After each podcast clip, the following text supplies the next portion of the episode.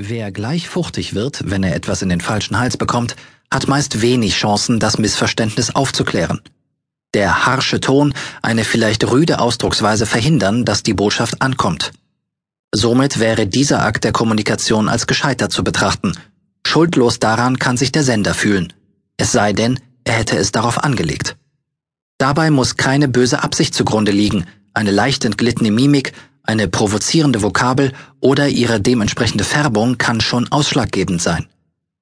Hier fängt die Gewalttätigkeit beim Informationsaustausch an.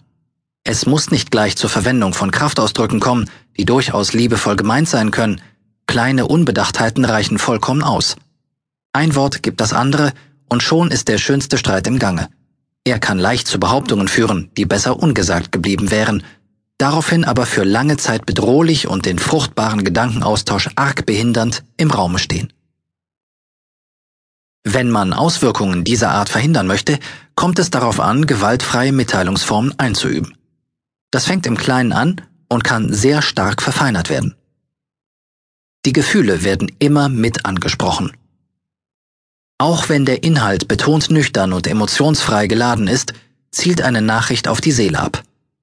Routinierte Vieltelefonierer wissen, dass sie stets das rechte Ohr benutzen sollten, um die Verstandesseite im Gehirn zu aktivieren.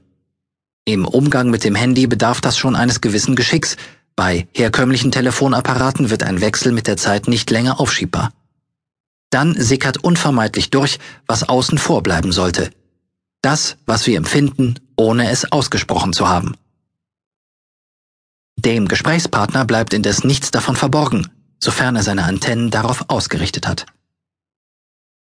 So verrät sich mancher, der die feste Absicht hatte, eben dies tunlichst zu vermeiden.